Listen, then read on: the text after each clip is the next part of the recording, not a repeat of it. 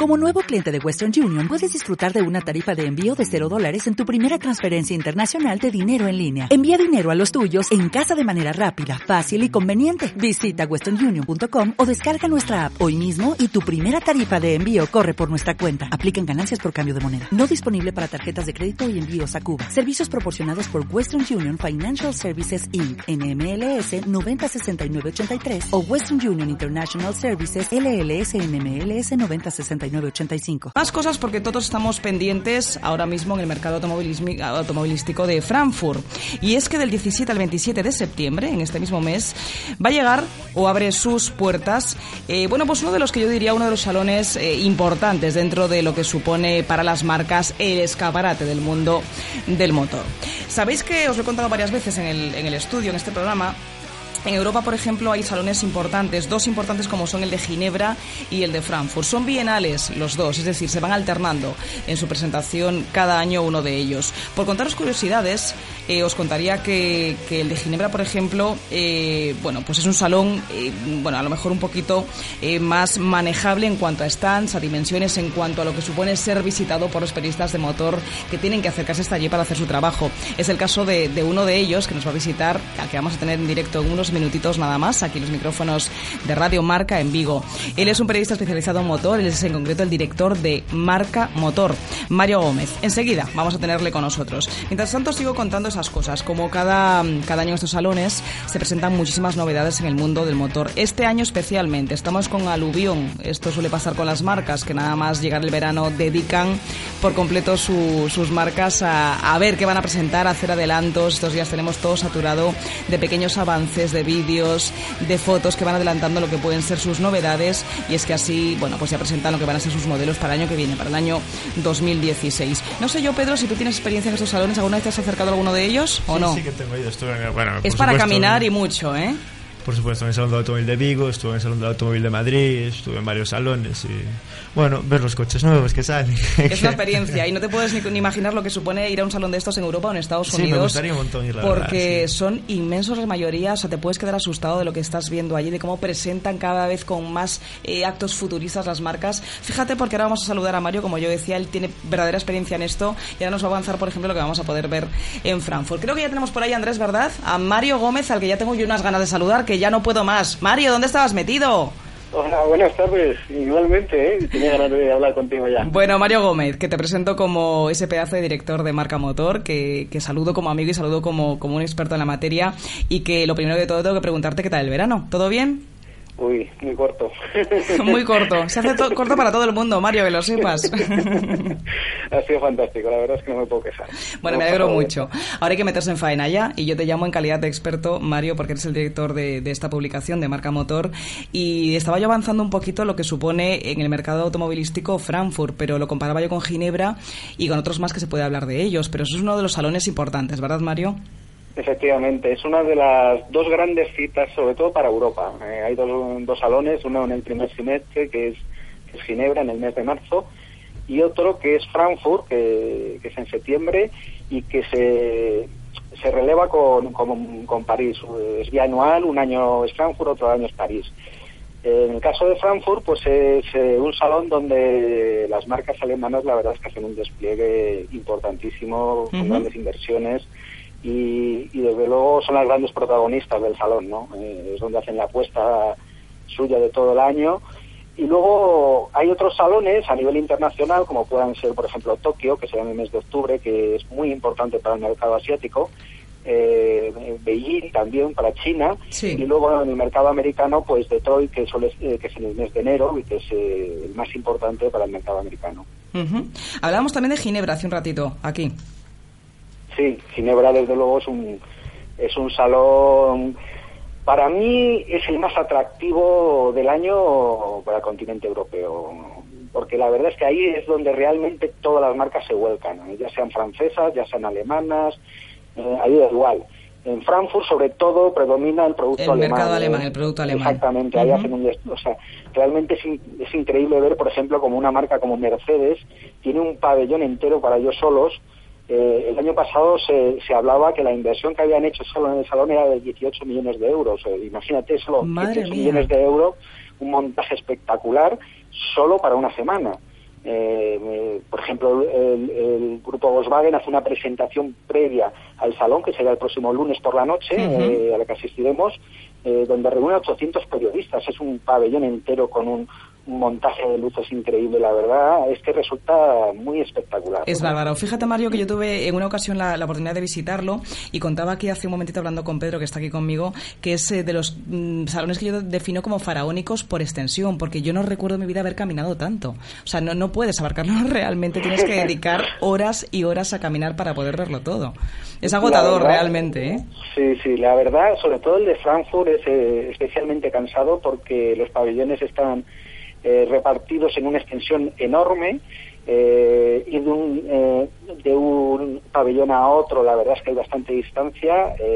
nosotros normalmente visitamos el salón en dos jornadas, pero resultan realmente agotadoras porque vas de una rueda de prensa a otra, vas cambiando de pabellón, te tiras prácticamente de 9 a 10 horas caminando sin parar. el ritmo es frenético, sino que realmente perderte todas las presentaciones que se van haciendo. ¿no?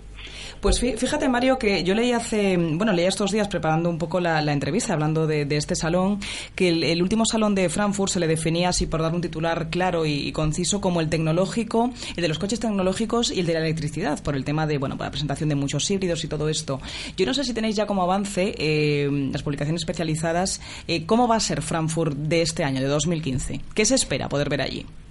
Pues sobre todo yo destacaría tres productos eh, por encima de los demás, aunque todavía falta por saber algunas cosas que hay marcas que están guardando celosamente. Ya sabes que eh, hay muchas marcas que prefieren eh, no dar factor sorpresa, ¿no? Claro. Para no dar pistas a la, a, la competencia, ¿no?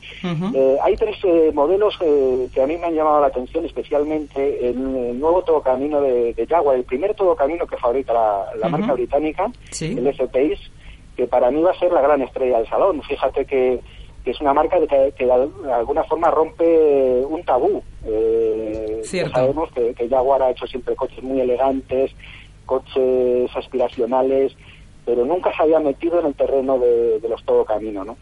Eh, está visto que ahora mismo es el producto que más vende eh, en el mundo del automóvil, ¿no? El todo camino se ha puesto de moda, esa estética, eh, gusta a todo el mundo y... Y como que hay la, hay, la, obligación como marca de tener este tipo de este concepto de coche, ¿verdad? Yo creo que se ven obligadas las marcas porque es la demanda de mercado ahora mismo. Sí, efectivamente. Tú puedes ver, por ejemplo, una marca de deportivos como, como Sports, eh, ya hace años que entró con el Cayenne. Con Cayenne. Ha entrado luego con el Macan, o sea que ha, seguido desarrollando productos eh, en ese segmento.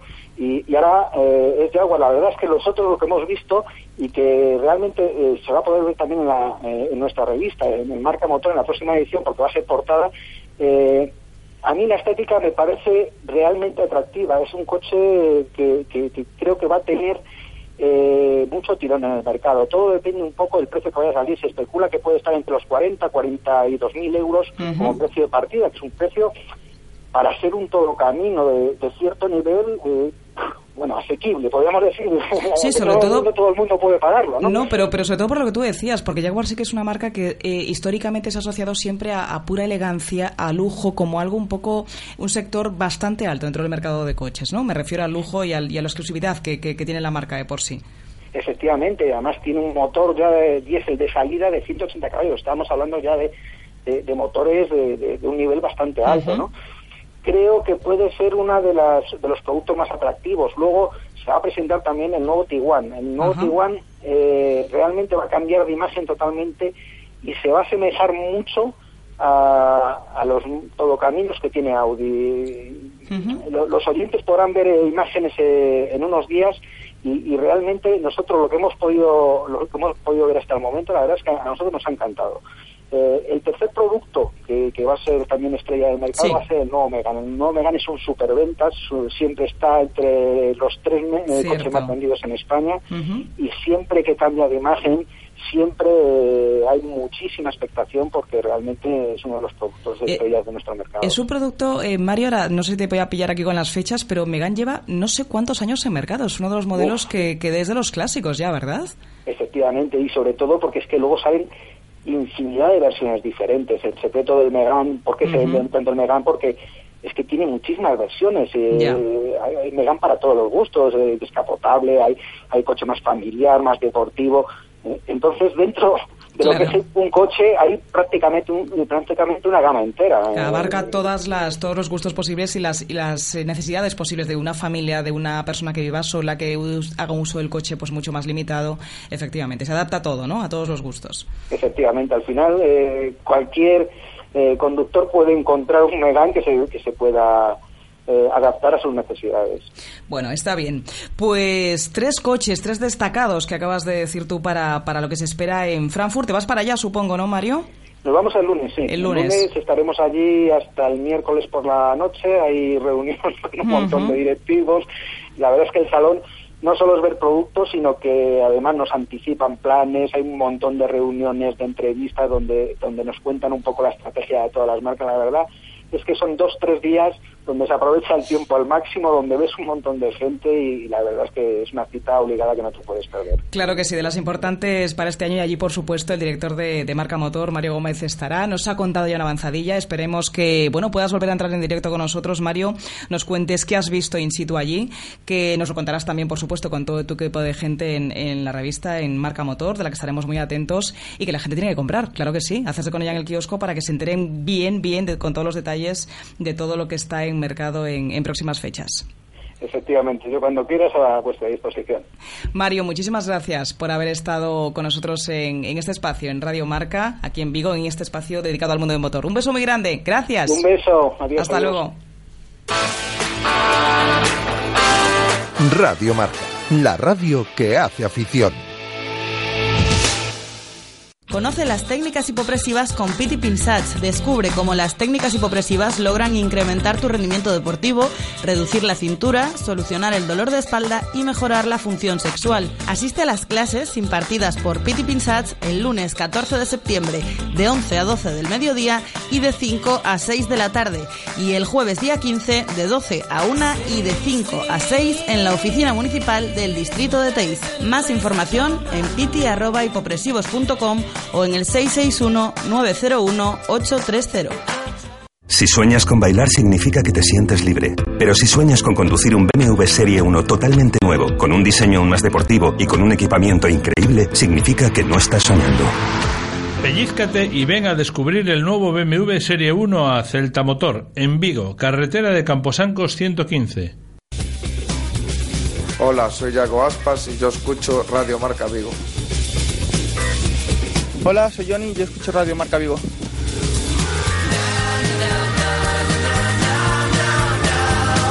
Hola, soy Eduardo Berizo y escucho Radio Marca Vigo. Soy Nolito y yo escucho Radio Marca Vigo. Radio Marca Vigo, 87.5. Bueno, porque, porque es bueno, es bueno. ¿Ya has pensado en cuál será el próximo? ¿Qué belleza adornará tu plaza? ¿Un Audi? ¿Un Mercedes? ¿Un BMW?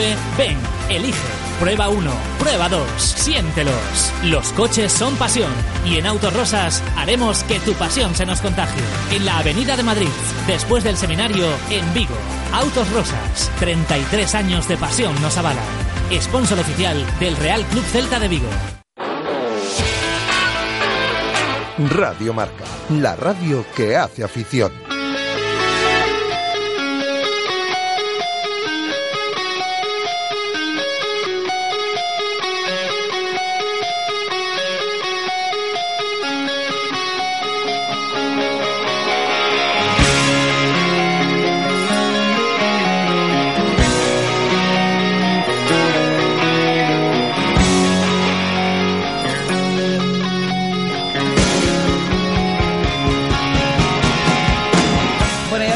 Todos aquellos enamorados, que sé que sois muchos de la Fórmula 1. Yo en concreto, ¿eh? también me incluyo. Sé que Pedro, que está a mi lado, no tanto, porque él es más del mundo de la tierra, del polvo y del motor, ¿eh? de los rallies, pero, pero tienes que aguantar y te vas a enamorar de la Fórmula 1 después de lo que te vamos a contar ahora mismo. Y asfalto, tierra y asfalto. Seguro, también. tierra y asfalto. Bueno, voy a presentar en nada, en unos segundos, a Antonio Mesquida. Algunos, a lo mejor si digo este nombre, le conoceréis. Yo estaba pensando estos días cómo iba a presentar a Antonio y la verdad es que se me ocurría que podría presentarle, bueno, pues por supuesto, como, como un amigo lo primero, como una persona que conozco. En segundo lugar, podría decir que es un enamorado y un, un trabajador empedernido y también enamorado de sus ideas, algo que está muy bien cuando alguien se enamora de un proyecto y decide sacarlo adelante y lucha, que es lo más importante, lucha mucho, mucho tiempo y con mucho ánimo eh, por ello, que es, lo, que es lo importante y conseguirlo, ¿no? Pero es que además En este caso, eh, voy a preferir presentarle a Antonio, como decía, como el español, la persona importante que ha conseguido al final convencer, fijaos nada menos que a Bernie Ecclestone, ¿eh? casi nada, para comprar los derechos radiofónicos de la Fórmula 1 hasta el año 2017. Y ese señor, aquí lo tenemos en los micrófonos de Radio Marca, en Vigo, en Galicia, a nada menos que Antonio Mesquida. A ti ya saludo. Buenas tardes, Antonio. ¿Qué tal, Bea? Buenas tardes. ¿Te ha gustado la presentación? Bueno, eh, me pone siempre demasiado bien. Se, nota que, se, nota que, eres amiga. No, no, no, no es que sea amiga, soy una enamorada de la Fórmula 1 y a mí me has dado una alegría tremenda, sobre todo Antonio, porque ya estuviste con nosotros en, directo en Radio Marca, eh, en nuestra primera temporada el año pasado. Eh, hablábamos en concreto de otro proyecto que tenías en mente y ahora el saber que eso que me contabas como un sueño, como un proyecto del que estabas, bueno, pues al que estabas dedicándole muchas horas de trabajo, muchas horas de insomnio también y mucho esfuerzo, bueno, pues por fin, hace nada, unos días, Antonio, se ha materializado y lo has conseguido. Has conseguido hacerte tú con tu equipo de gente con los derechos de la Fórmula 1, los derechos radiofónicos. Quiero que nos lo cuentes porque así lo avanzo, pero quiero que nos expliques a toda la gente que además sigue tanto la Fórmula 1 en España, bueno, cómo ha sido este proceso. Y la enhorabuena, además, ¿eh? desde aquí. Bueno, muchas gracias por la, por la enhorabuena y por tus palabras que siempre, siempre, siempre se agradecen. Y la verdad es que sí, hay, habido muchas horas de trabajo y de, y de eh, sin descanso por las noches. Eh, tiene pinta de que va a ser así una larga temporada, con lo cual eh, estamos preparados. Y bueno, lo que realmente hemos licenciado a la FOM, que es la empresa de, de Eccleston, son los derechos para producir contenidos para emisoras de radio, que puedan reproducir las emisoras de radio. eso antes no se podía hacer. De hecho, no hay eh, emisoras de radio que tengan derechos eh, de, Fórmula 1, emitir contenidos de Fórmula 1, es decir, contenidos grabados en los circuitos de Fórmula 1, y nosotros lo que hemos hecho es eh, comprar unos derechos para que cualquier emisora de radio en habla en español pueda tener esos, esos contenidos en muy diferentes paquetes para que sean sea posible darlo a multitud de, emisoras de radios en todo el mundo. Claro, que os adaptaríais a las demandas de una emisora de radio en concreto, de lo que quieran ellos dar, de lo que puedan dar a lo mejor, por ejemplo, por presupuesto, a lo mejor dar un bloque solamente de highlights o de lo más importante, o de rueda de prensa de pilotos solo, o acceder, por ejemplo, creo que haber leído también, por ejemplo, la radio de equipos, ¿no? Que es una cosa que es muy interesante siempre escuchar cuando vemos... de, alguna manera tú ahora mismo, cuando, cuando en, televisión sigues la, la Fórmula 1, pues tienes un seguimiento eh, muy importante de las radios de los equipos. Sí. eso, eso antes no se podía meter en, radio. Eso las emisoras de radio no, lo podían reproducir. Nosotros hemos conseguido eh, comprar esos derechos para poder hacer una retransmisión en directo eh, a todas las emisoras en diferentes paquetes para que puedan utilizar esos contenidos y, y el objetivo es que la Fórmula 1 en español llegue a cuanta más gente mejor. Y, sobre todo, Antonio, una cosa muy interesante y me parece lo más maravilloso de esta idea que, has conseguido y que ya has hecho realidad, y es que hasta ahora estábamos todos obligados, que no es un mal plan, claro que no, el verte, bueno, pues los días de Gran Premio sentado en tu sofá, bueno, pues sí, con aperitivo, la hora que te cuadre, perfecto, con amigos, con familia, y estar obligado, como decía, a estar delante de una pantalla de televisión. Pero, ¿qué pasaba cuando te cuadraba? Pues estar de viaje en el coche, fuera por lo que sea, no podías escuchar al final la Fórmula 1, ese campeonato que querías ver. O sea, le has dado solución a eso. A mí me parece una idea fantástica, Antonio, de verdad, porque, bueno, eh, he leído y me has contado además fuera de micrófonos que tendréis unas aplicaciones, habrá unos podcasts, es decir, que se podrá escuchar en cualquier emisora que compre estas cosas, ¿no? Que al final compre vuestro producto, que es lo que vais a estar ofreciendo a las emisoras de radio. Ya se puede seguir la Fórmula 1 en radio, ese es el titular. Como tú muy, muy bien dices, y de hecho a mí me pasó el fin de semana de España, el fin de semana de España tuve la suerte de estar en la playa y eh, en la playa intenté seguir la transmisión en televisión, lo pude seguir, pero al cabo de un, rato, de un rato me quedé sin paquete de datos, porque me consumió todos los datos el, teléfono. Y ahí se quedó tu, tu intención, ¿no? Y, ahí se quedó eso. Si, si, lo haces a través de la radio, puedes seguir perfectamente tomando el solo, tomando el aperitivo, bañándote con tu familia y escuchando la transmisión en la radio de una manera muy bestia porque vamos a meter todos los sonidos en, en directo, absolutamente todo. Y, y, pensado para que cualquier radio lo pueda hacer. El, tema no es eh, sacar dinero con la venta, con la reventa de licencias. La, la, idea nuestra es que llegue al mayor número de gente posible y que las radios se involucren, lógicamente, en la medida de sus posibilidades, ¿no? Pues si hay que canales que son muy de deportes y de Fórmula 1, pues tendrán más contenidos y en cualquier caso cualquier emisora de radio podrá tener, tener en web, que antes no se podía, Sí. en la parte digital, toda la retransmisión en directo y en diferido de las carreras. Habéis adquirido los derechos, esto, Antonio, perdón, hasta el año 2017. ¿Es correcto? Incluido, 2017 incluido, sí. Vale. Vais a arrancar esa temporada en el eh, Gran Premio, si no me equivoco, en Estados Unidos, ¿verdad? Exact- Exactamente, arrancaremos en el Gran Premio de Estados Unidos, haremos Sí. las últimas cuatro carreras, que son Estados Unidos, México, Brasil y Abu Y Dhabi. Abu Dhabi, con eso se cierra, cierto. Y, y hay una parte muy importante que, que cuando hablo de este tema me gusta recalcar, que Sí. es que eh, nosotros nos hemos inspirado mucho en Radio Le Mans. Eh, de alguna manera que cuando tú vas al circuito puedes seguir en radio lo que está pasando. Porque muchas veces te pasa, eh, cuando asistes a una carrera, que tú puedes más o menos seguir pues en tu teléfono con datos o, o con con las pantallas de mala manera, pero no había ese soporte en radio para que tú, y No, no, sí, tú puedas hacer el seguimiento. ¿no? Es Entonces cierto. nosotros estamos en- vamos a llegar a acuerdos con emisoras de radio locales para que ellos mismos pongan esa retransmisión en sus propias radios en español. Eh, Es que es verdad, fíjate, yo también ahí hablo de propia experiencia. A mí me ha pasado, en concreto, fíjate que eh, he ido como tres veces, creo recordar, a Mónaco a ver el Gran Premio. Y claro, te sitúas en una grada, en un sitio fantástico, donde puedas verlo, pero te limitas a ver las pasadas, a ver el ambiente, que es maravilloso, que es todo lo que llega eh, mientras llegas a tu sitio, a tu posición, pero te quedas ahí. Y lo que tú dices, o te guías por el teléfono, por lo que puedas ver en Twitter o en una página web, o estás vendidísimo. Es decir, no sabes para seguir la carrera que tienes que hacer. A mí, es de esas cosas lo que has conseguido, Antonio, con este, este proyecto que, por cierto, no hemos dado el nombre, Antonio, se llama Air Paddock Radio. Así será el nombre de, de- de la radio que, que sacáis adelante, ¿verdad? Sí, bueno, no- nosotros, no, nosotros no, no tenemos una emisora de radio, nosotros lo que hacemos es dar esos contenidos. a Bueno, la pero ese es radio. el nombre, digamos, Sí, de sí. vuestra, de, de la empresa que, que asume, digamos, que es Exacto. paraguas para esta venta de contenidos que haréis ahora a partir de ahora con, con la radio. Yo lo suelto para que, para que vayamos, eh, que la gente le vaya sonando. Bien, bien. Eso es importante. Bueno, yo decía que es estas cosas, Antonio, que, que uno las ve hechas ahora ya y estará escuchando a la gente ahora mismo en su casa, en su coche y dirá, claro, pero ¿cómo no se podía haber hecho antes esto? Y claro, hay que ponerse, ¿no? Lleváis, Antonio, tú en concreto desde el año 2008 nada menos, dando a la tabarra y llamando a la puerta de Bernie, ¿no? De, de Eccleston, del señor Eccleston, nada menos. Muchos años de negociaciones. Pues mira, la verdad es que empezamos en 2008 y era absolutamente imposible, era impensable, porque primero que no, eh, la radio digital no estaba, no estaba realmente puesta en marcha, eh, las cifras que se pedían eran astronómicas y las restricciones eran brutales, de tal manera que es que era inviable. ¿no? Poco a poco, eh, de hecho nosotros en 2008 ya, ya tratamos de adquirirlo para España.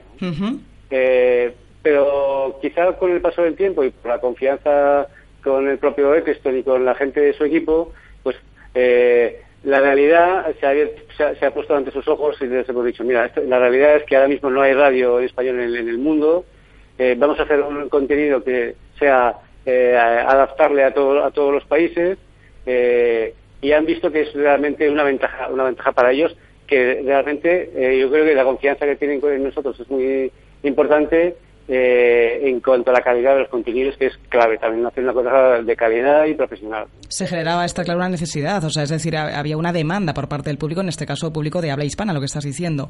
Por cierto, Antonio, leía estos días que, que el español en un mapa que podía haber del, de, bueno, de Estados Unidos en concreto, eh, el español, el español es la segunda lengua más escuchada en, la- en la- en las fórmulas de radio en, en ese, en ese país, en Estados Unidos. Importante el dato.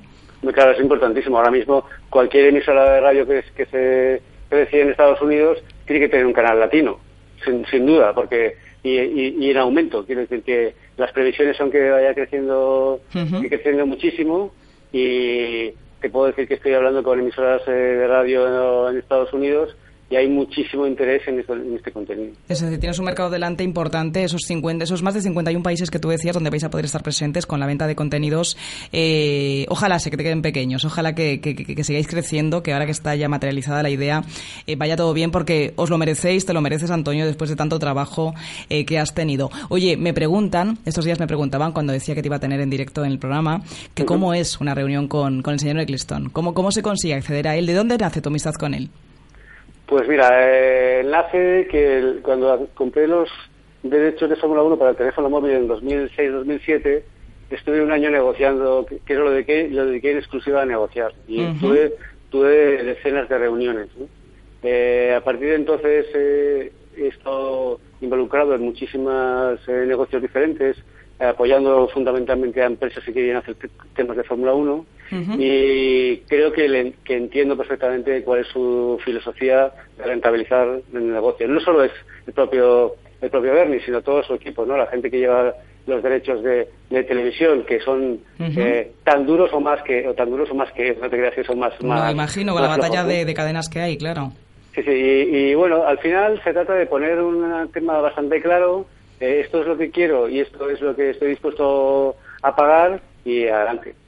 Bueno, pues nos alegramos muchísimo, Antonio, de verdad. Estamos encantados, yo creo que yo y todos los aficionados a la Fórmula 1, porque por, por fin se desbloquea ¿no? esa obligación de estar sentado delante del televisor para poder ver y seguir la Fórmula 1. Ya si nos pillan el coche, como estábamos diciendo, no pasa nada. Vamos a poder escuchar seguramente en cuanto las radios vayan comprando eh, esos paquetes de, información, de contenido en español, insistimos.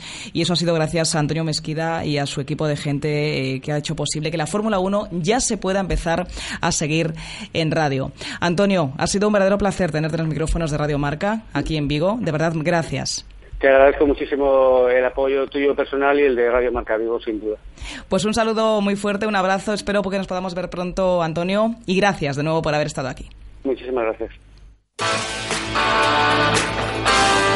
Radio Marca, la radio que hace afición.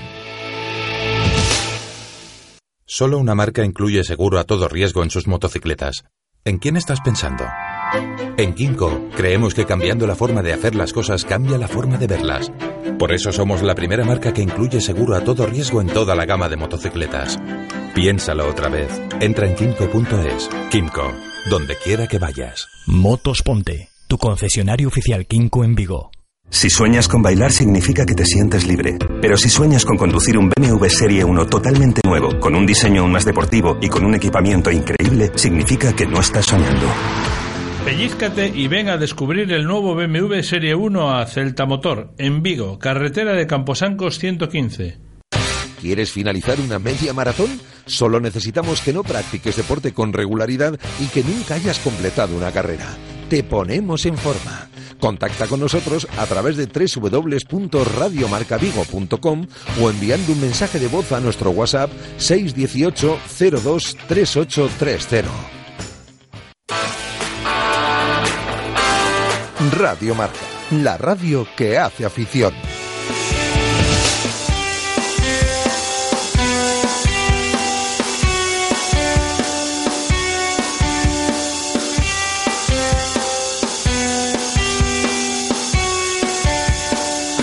Marca Motor Vigo, con Bea Pino.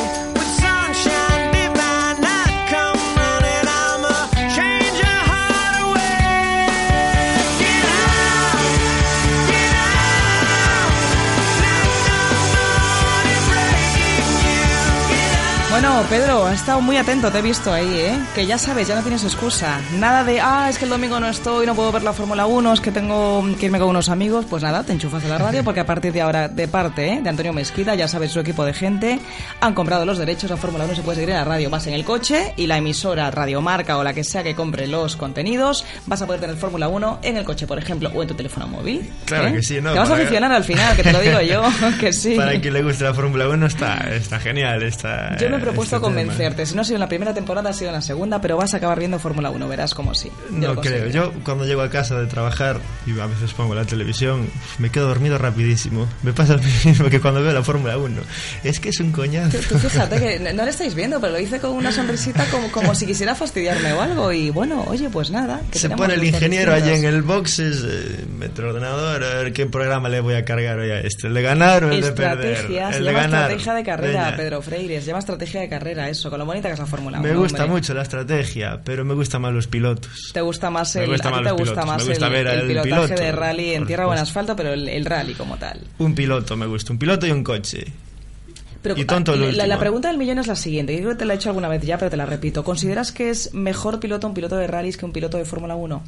¿O más completo? ¿O cómo les defines? ¿O cómo les diferencias? ¿Qué ves tú de diferente entre ellos? Veo que es increíblemente más completo. Bueno, lo veo no, lo, es- realmente lo es. Un piloto de rally, un piloto de Fórmula 1. El debate está en que me vas a decir que son por las ayudas que tiene la conducción uno o las que no tiene otro, ¿no? Un piloto de Fórmula 1 es capaz de arreglar el coche muy bien. Es capaz de buscarle todo al coche para intentar arañar esas décimas, ese, ese nada que hay en un circuito. Es capaz de poner el coche uf, espectacular. Un piloto de rally no tanto. Un piloto de rally eh, a lo mejor eh, tanto le da un poco más duro, un poco más blando, un poco más torcido. El tío se sube al coche y aquello da igual, porque la primera pasada está de una manera, la segunda pasada está de otra, el de adelante soltó una piedra que dejó en el medio, eh, hay un agujero que antes no había, eh, es que es completamente distinto. Vamos a ver, yo hablo Uno desde- lleva el planning hecho y otro se lo tiene que ir inventando. Pero vamos a ver, está- estás dando por supuesto entonces, esta es la discusión de todos los viernes que tenemos. ¿eh? Pero yo como, como sé que a la gente le gusta, yo sigo y te estoy dando aquí carrete que no pasa nada. Digo yo, el piloto de rally que tú dices que no tiene que arreglar tanto el coche, tiene que adaptarse a lo que tiene, ¿no? Eso es lo que quieres decir. No, no, y lo arregla, por supuesto que lo arregla. Lo hecho, arregla y hace reglajes con su equipo, el equipo que pueda tener, él mismo, conoce su coche, sabe cómo lo quiere llevar y cómo tiene que responderle al final. Al final son pilotos, uno con más ayudas tecnológicas, con más ayudas, bueno, pues electrónicas, como quieras llamarle, otro con menos, pero al final tienen que saber y conocer qué coche llevan entre manos, nunca mejor dicho. Por supuesto que sí, vea, pero la realidad a la que se enfrentan en competición unos y otros es completamente distinta. Por supuesto, A ahí no uno lo vamos que- a discutir. Lo peor que le puede pasar a uno es que le llueva, al de Fórmula 1. Le llueve... bueno, no es justo ¿qué que le digas eso. más? No, es cierto que están mucho más ¿Qué, ayudados qué, qué un percances de- hay en un circuito? Bueno, puede haber mil, mil percances. Desde Bueno, la estrategia de carrera mal planteada en la que un piloto tenga que, tenga que hacer algo totalmente inesperado para poder adelantar, para competir incluso, como se ha habido muchas veces, se ha visto muchas veces, perdón, contra su propio compañero de equipo, porque se ve a lo mejor que la estrategia tiene que cambiar, deciden a lo mejor en el equipo que no puede adelantar a su propio compañero, que se mantenga detrás, no sé qué. Hay estrategias que pueden hacer que tenga que salir el pilotaje, nunca mejor dicho, máximo y mejor de un piloto en concreto. Que yo sí, yo sí. creo, veo que es interesante en ese sentido, pero claro, que son opiniones, es cierto. Por supuesto que sí, vea, pero si yo no les he quitado mérito a los pilotos de Fórmula 1, cuidado, ¿eh? que Robert Kubica era muy bueno en Fórmula 1 y en rallies es buenísimo también. Ujú, ¿eh? Siempre lo dices, es verdad. Es muy Sí, bueno. sí que siempre te Kubica, ¿eh? acuerdas de él. Muy bueno y muy. Bueno, iba a decir muy valiente, pero es muy loco. Más que valiente es loco. Pero es un tío muy bueno y muy hábil. Pero un piloto de Fórmula 1, eh, la problemática a la que se enfrenta en una carrera es muy limitada comparada a la que se enfrenta un piloto de rallies. Ujú. Muy limitada, mucho más limitada. Tiene cosas Él muy- mucho más inesperadas en el circuito, Su ¿no? problema a lo mejor es adelantar a uno, adelantar a otro, ya no me salgo aquí. Pero un piloto de rally tiene 50 problemas. 50 problemas más. Bueno, 50 más. te compro esa parte. Mm, ¿Eh? No sé quién va a convencer a quién, al final lo veremos. Tú es, tú es que sales un tramo a ciegas, casi. Tú tienes las notas, perfecto. Y antes pasó un Ubier. No, es pero cierto. Yo no, no, no, en ningún momento quiero quitarle mérito a los rallies porque es verdad que además yo sé que tú eres un enamorado Mm. de ellos. Yo también he visto muchos y, y claro que me gustan, pero, pero yo soy más de, de Fórmula 1 y, y lo reconozco y así lo digo. Bueno, eso ha sido un avance de la sección en la que estamos ya con, por supuesto, con Pedro Freire, que sabéis que es nuestro experto en el mundo de, de rallies, el que nos trae todas las semanas la información de todo este mundo. Y como avanzábamos al principio, Pedro, eh, hay que hablar este fin de semana del rally que se celebra estos días en tierras asturianas. Claro que sí, están ahora mismo, en este momento, corriendo en el, en el Príncipe de Asturias. Ujú. Un rally que a mí especialmente me encanta. Unos tramos, eh, es, bueno, es un rally de asfalto, ¿no? Para quien no conozca este De los rally, clásicos en España, además, ¿verdad? De los de siempre. 52 edición del Casi Rally nada. Príncipe de Asturias. Ahí está nada. Y este año, aparte, lo hace muy atractivo que mezclan lo que es el, el rally puramente dicho, ¿no? Que aparte es un rally internacional, viene gente de carreras de fuera también. Ujú. Viene, viene unos de Qatar y viene, bueno, viene gente de fuera interesante y rápida. Y aparte de eso, lo juntan los tramos de mañana, pues está, se corre viernes y sábado. Los tramos de mañana, que son por la zona de Villaviciosa, los juntan con el Rally Legend, que es un rally de coches que, pues, que no están homologados para correr en el Campeonato de España, es decir, coches clásicos, coches. eh, hay un par de World Rally Cars, hay una lista, hay, eh, una lista cojonuda, la verdad. Hay. eh, un montón de, de R5 Turbo 2 que estuve viendo, un montón de Sierra Cosworth, y luego hay un- unos World Rally Cars, hay 206 World Rally Car, hay un 306 World Rally 306 no, hay un, un Córdoba World Rally Car, hay un montón de coches que son muy, muy, muy bonitos de ver. ¿Qué quieres decir que los juntan? Que al final son dos eventos que coinciden en el tiempo y en el mismo sitio por donde van a pasar en los tramos del rally Príncipe, bueno, Princesa de Asturias y este, o es que coinciden solamente en fechas? ¿A qué te refieres? No, lo mezclan. Vamos a ver, esto es un, es un rally Ujú. propiamente dicho, ¿no? Puntuable para el Campeonato de España y, y para, el, para el europeo, ¿no? Le hacen un pequeño guiño al europeo. Y esto lo mezclan. Los tramos del sábado, los tramos del viernes, los tramos de hoy no, ¿no? Son solamente puntuables para lo que es el, el Campeonato Sí. de España, ¿no? Y pues, los tramos de mañana sí ya puntúan para el Campeonato de España y para el Rally Legend, que es un rally aparte, pero, Ajá. pero dentro de lo que es la estructura del, del Rally Princesa de Asturias. Y ya te digo, es una es muy bonito porque mañana mm, es que puedes ver un montón de coches en los tramos, un montón de coches, desde los de siempre del Campeonato de España, ¿no? Como tenemos siempre a Fuster, a Vallejo, a bueno, Los a, lo- a hombres lo- fuertes, a los ¿no? perros viejos todos de, del Campeonato de España de rallies. Y luego, pues, eh, tener la oportunidad de ver este tipo de coches que no se suelen ver tampoco en, en muchos rallies, ¿no? Coches que aparte la gente no suele sacar mucho, porque, oye, son coches de, de un nivel alto, de un nivel histórico sobre todo alto, que si lo rompes, pues es un, es un problema, ¿no? Más complicado, ¿no? Y ya te digo, es un- una ocasión muy bonita para verlos.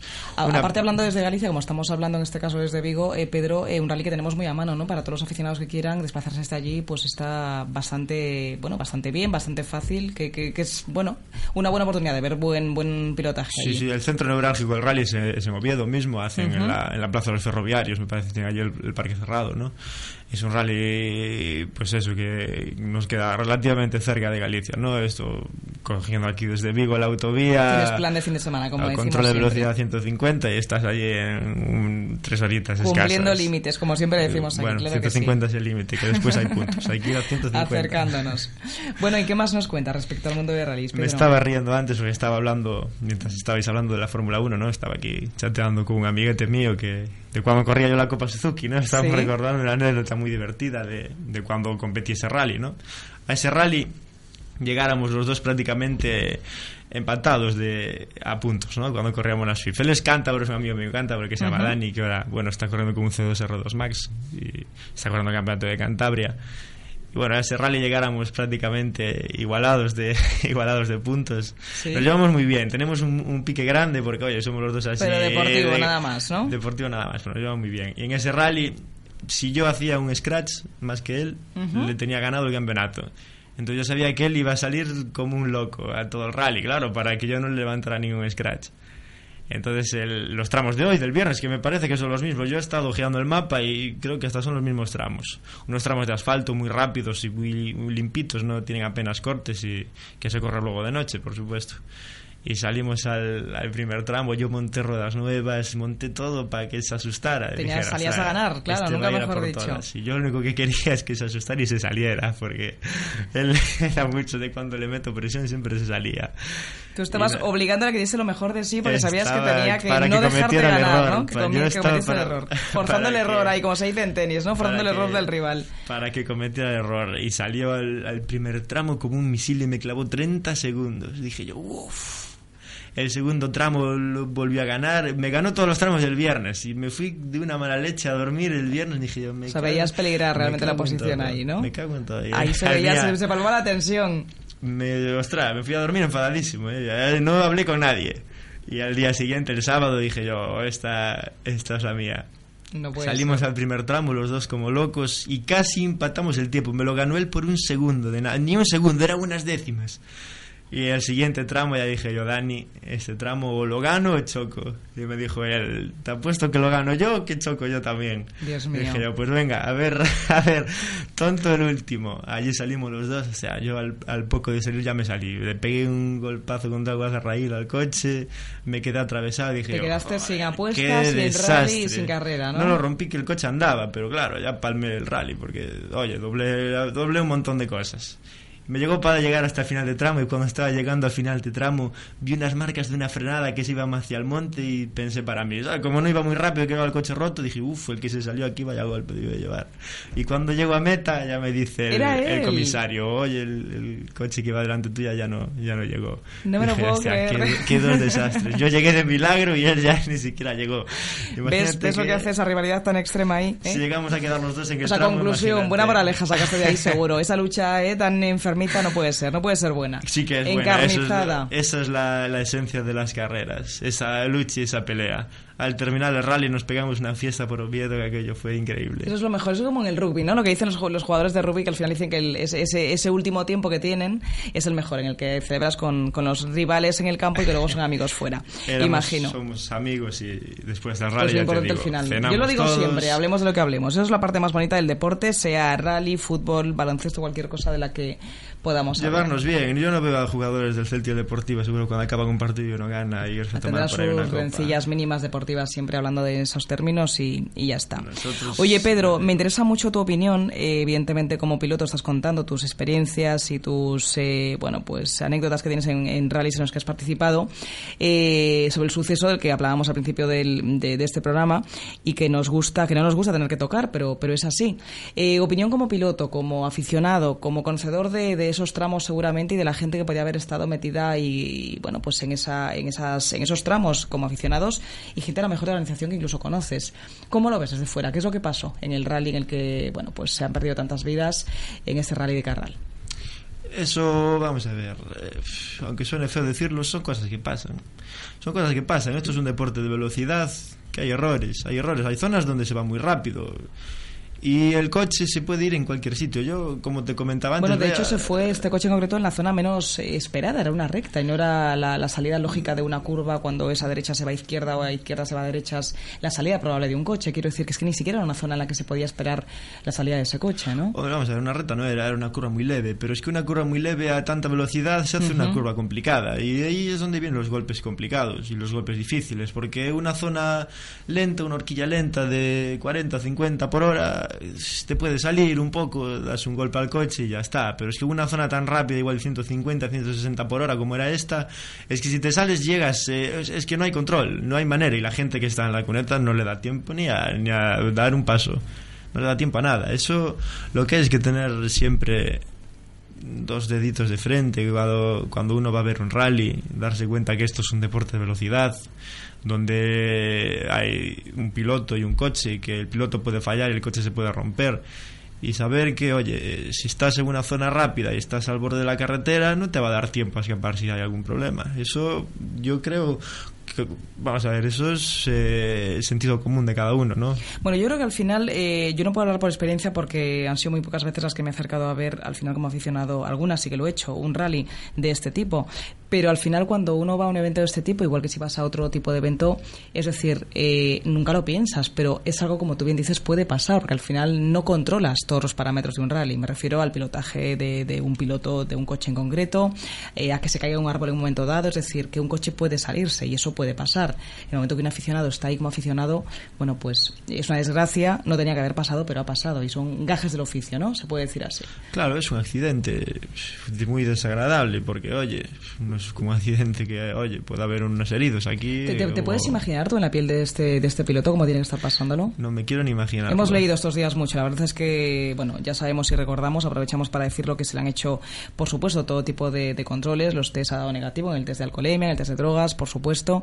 Eh, es algo que, evi- evidentemente, eh, bueno, pues todo el mundo también estaba esperando porque ante una cosa como esta, yo creo que el debate que se abre en primer lugar siempre es buscar un culpable, ¿no? Buscar un culpable, buscar causas que pueden haber provocado o que pueden haber facilitado o haber llevado a esta desgracia, en este caso.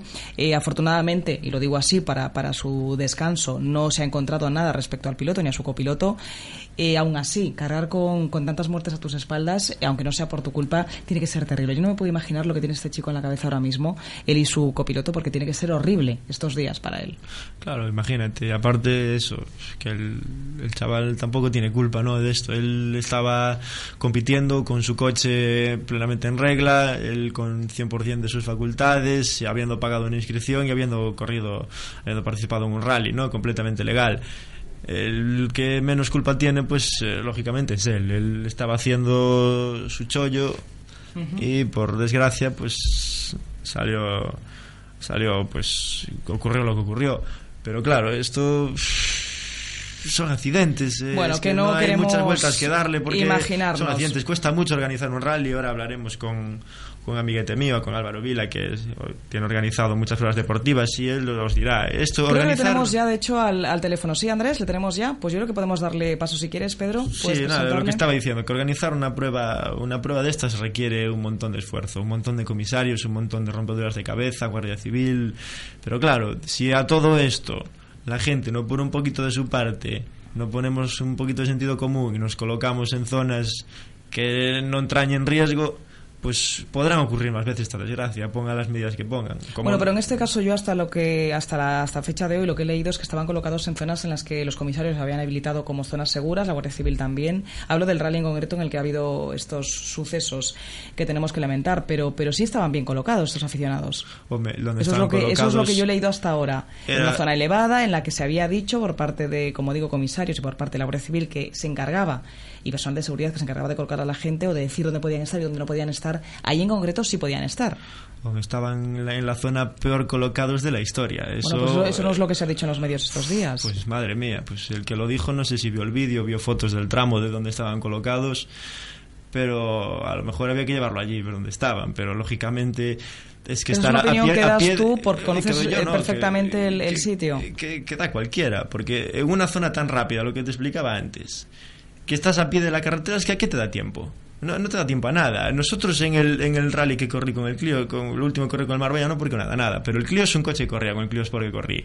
Había zonas donde nos poníamos de puntas de 200. Tú imagínate que una zona de estas de punta de 200, la gente está en el borde, imagínate que me revienta una rueda. ¿A dónde llego? Claro, algo que puede Es pasar que aunque no, no, les da ello. tiempo a hacer nada. En las zonas rápidas hay que tener cuidadito. Ponerse detrás de árboles, ponerse en sitios de altura, hay que tener cuidadito. Y esto es así, ocurrió y pues igual puede volver a ocurrir en un tiempo. Estos son, son accidentes, son accidentes. Y nada, ahora para que veáis lo que entraña organizar un rally de esa... Os voy a poner con, con un amiguete mío que se llama Álvaro Vila, que él es organizador y, y colaborador y siempre nos puede dar su punto de vista, sobre todo en el tema de, de seguridad y de lo que, Y de lo que supone una difícil prueba que es de hacer, este una, tipo, ¿no? hacer una prueba. Álvaro, le tenemos ya al teléfono, me dicen, Álvaro, buenas tardes. Buenas tardes. Te ha presentado Pedro como, como amigo y sobre todo, y lo más importante, eh, os conocéis, pero eres, o tienes experiencia al menos, porque eres organizador de alguna prueba similar a la que, bueno, a la que se ha puesto tan, bueno, en boca de todos estos días por los trágicos sucesos, ¿no? Sí, sí, organizador y copiloto, o sea, que lo vivo desde los Desde dos dentro y desde fuera también. Eh, ¿Qué os exigen, Álvaro, a la hora de organizar un rally de este tipo eh, como medida de seguridad? Yo no sé si os tenéis que basar en reglajes o normativa desde la Federación Gallega en este caso, española también. ¿De dónde cuelgan las medidas de seguridad obligadas para un rally? Mm, Y bueno, las medidas obligadas para hacer un rally que vienen, te las marca un poco yo en la, la FIA. En caso de Galicia, como Sí. es adherida a la FIA, eh, bien por la Federación Gallega. Luego se hace un plan de seguridad eh, por un técnico de seguridad, eh, en este caso pues el que yo tenía era un, un señor ya bastante curtido en, en tema de carreras. Se elabora un plan, un diseño buscando siempre las, las posibles trayectorias de escapada de un coche. En caso de una salida, lo que viene dice Pedro, un reventón, una rótula, Sí. eh, cualquier cosa, un fallo, el piloto, un- lo que sea, un despiste, siempre la, la trayectoria que el coche tiende a seguir. Y ahí se Por se lógica, intentaría- claro. Os basáis en la lógica. lógica ahí. Exactamente. Con, con cintas en rojo de, de prohibido público o bien tela, eh, tela naranja para que la gente no, no se ponga. Eh, en el caso de, de este accidente es muy difícil, o sea, lo más fácil es buscar culpables.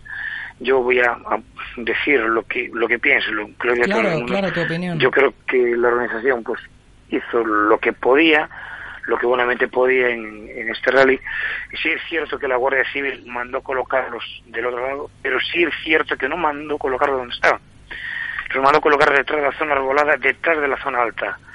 Eh, Eso, la gente- yo, yo entonces, es- es- o sea, coincides con Pedro en ese punto. Yo he leído, sin embargo, esta semana que sí que estaban colocados en una zona en la que se le había indicado que podían colocarse allí. les mandaron colocar la zona en, en la otra zona, que es el margen derecho, la curva de derechas, Ujú. una curva que Pedro es piloto, mm, lo puede probarse así, Sí. casi en quinta fondo, es una curva rápida, y los van a colocarse, pero en la parte alta. En la parte alta. arbustos. Lo que hubo gente, y no se, no se debía hablar de esto porque bueno, ya no están algunos de ellos, pero que se puso justo a pie de carretera, o sea, es prácticamente, eso es que es, es- no se puede permitir, o sea, n- yo creo que lo primero que tienen que hacer es los aficionados en sí, y insisto, no estoy echando la culpa a los aficionados, pero eh, deben concienciarse un poco que es un deporte de alto riesgo, que se toman todas las medidas de seguridad para que no pase nada, pero que ellos tienen que colaborar. Claro, Porque claro. se da el caso de que un comisario con un peto eh, se ríen de él, le toman del pito del sereno, lo hacen cortes de mangas y no hacen ni puñetero caso. Entonces, tenemos que empezar a concienciar que el 30%, el 40%, de, y no y no me quedo, no me paso, eh, eh, quizá me quedo un poco corto, de, de presupuesto del rally se va en materia de seguridad. Fíjate, es muy alto lo que estás diciendo, o sea, es un porcentaje elevadísimo. Yo no pensaba que pudiese ser tanto lo que significase la materia de seguridad y la organización de un rally. Me gustaría que tanto tú como Pedro, pero en este caso tú Álvaro que estás hablando ahora, eh, cuando un rally, o sea, cuando un rally se pone en marcha y cuando los tramos se abren y va a pasar un coche, me gustaría que dijeses, porque yo por ejemplo no tengo experiencia en eso, más que de una o dos ocasiones, ¿cómo es el momento que un comisario manda o alguien que esté cargado de la seguridad eh, apartarse no al público? Es decir, ¿hay un pequeño tiempo, un margen de tiempo para que la gente a lo mejor desobedezca lo que le acaban de decir y se pueda bajar? Porque claro, no puede haber un control de cada minuto del público, evidentemente, no hay un comisario para cada persona. Evidentemente, en la zona de peligro se suelen poner los comisarios o miembros de protección civil, pero bueno, pasa el jefe de seguridad, pasa la Guardia Civil. Cuando para la Guardia Civil, que a veces no paran, pero cuando paran, Claro. obligan a recolocar. Claro. Luego pues, está un chaval y la gente pues le da un poco igual, se mete hacia adentro. Entonces, sí hay veces pues que cuando pasa un coche cero, antes, el coche cero pues al llegar a meta y dice en tal punto esto la gente está mal colocada, se retrasa Ya. la salida o se neutraliza el tramo. Hasta que la gente se coloca en el buen sitio. eh, exactamente. Eh, Prueba de ello, un rally que hace poco tiempo aquí, se retrasó un tramo porque la gente estaba mal colocada. O sea, se llegó la Guardia Civil hasta que colocó a la gente bien, Ajá. no salió el primer participante. Eh, pero claro, eso es cuando se ve. Cuando llega la prueba está transcurriendo, es muy difícil, es muy difícil colocar a la gente. Piensa que es un chaval, la la mayoría son chicos voluntarios Claro. de 20, 20 y pocos años, eh, que van a ayudar. Y, quién se enfrenta a 50, 60 personas que están Claro, ahí claro. Por eso te lo preguntaba. Álvaro, me parece importante porque lo que estáis diciendo, tanto Pedro como tú, que es importantísimo que cuando vamos como aficionados a un rally hagamos caso de lo que se dice. Luego al margen está las eventualidades, lo que se escapa a toda lógica y que por desgracia puede pasar como ha pasado en esta como ocasión. pasó aquí, que fue, que Claro. un accidente que no tiene explicación. O sea, fue una Y que no tenía que haber pasado, pero pasó, eh, puede ser un reventón, puede ser una salida del coche, de las ruedas, de lo que sea. Pero importantísimo que hagamos caso, que se haga caso como aficionado a un rally de las indicaciones del personal de seguridad, de la Guardia Civil, de los coches que están pasando controlando los tramos. Importantísimo. Insisto mucho, me gustaría que tú también lo hicieras, Álvaro, como estás haciendo, porque esto no puede volver a ocurrir. Yo creo que no, o sea, yo creo que esto hay que pararlo, o sea, tenemos que darnos cuenta, esto va a marcar un antes y un después en los rallies, por desgracia. Bueno, Eh, Álvaro, pues perdóname que te, que te corte porque tenemos ya muy poquito tiempo. Eh, nos ha encantado la opinión que has dado como, como organizador de pruebas, eh, tu opinión personal además, eh, como piloto, como me decías. Pedro, no sé si quieres también despedirle. Sí, Álvaro, nada, que gracias por, por hablar con nosotros y, y que ya nos veremos. A ti, amigo, cuando quieras. Muchas gracias, Álvaro. Nos volvemos a escuchar los micrófonos.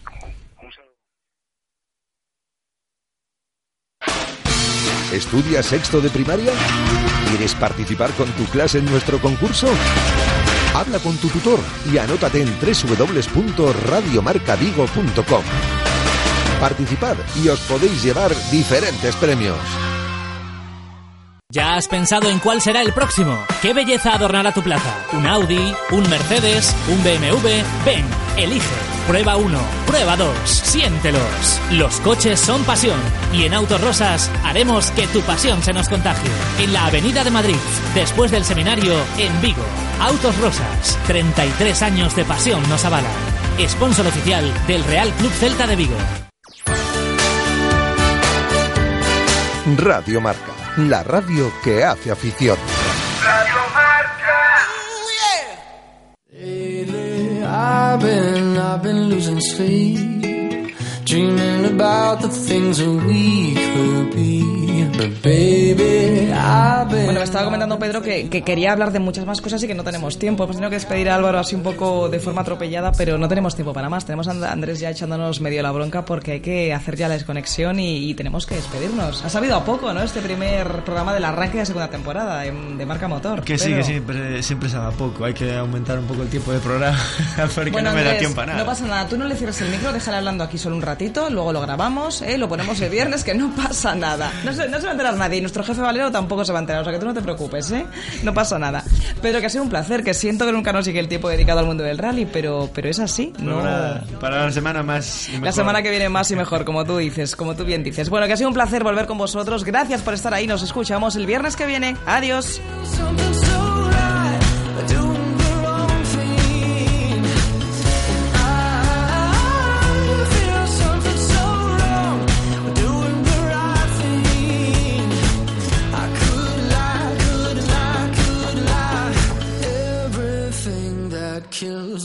Makes me feel alive.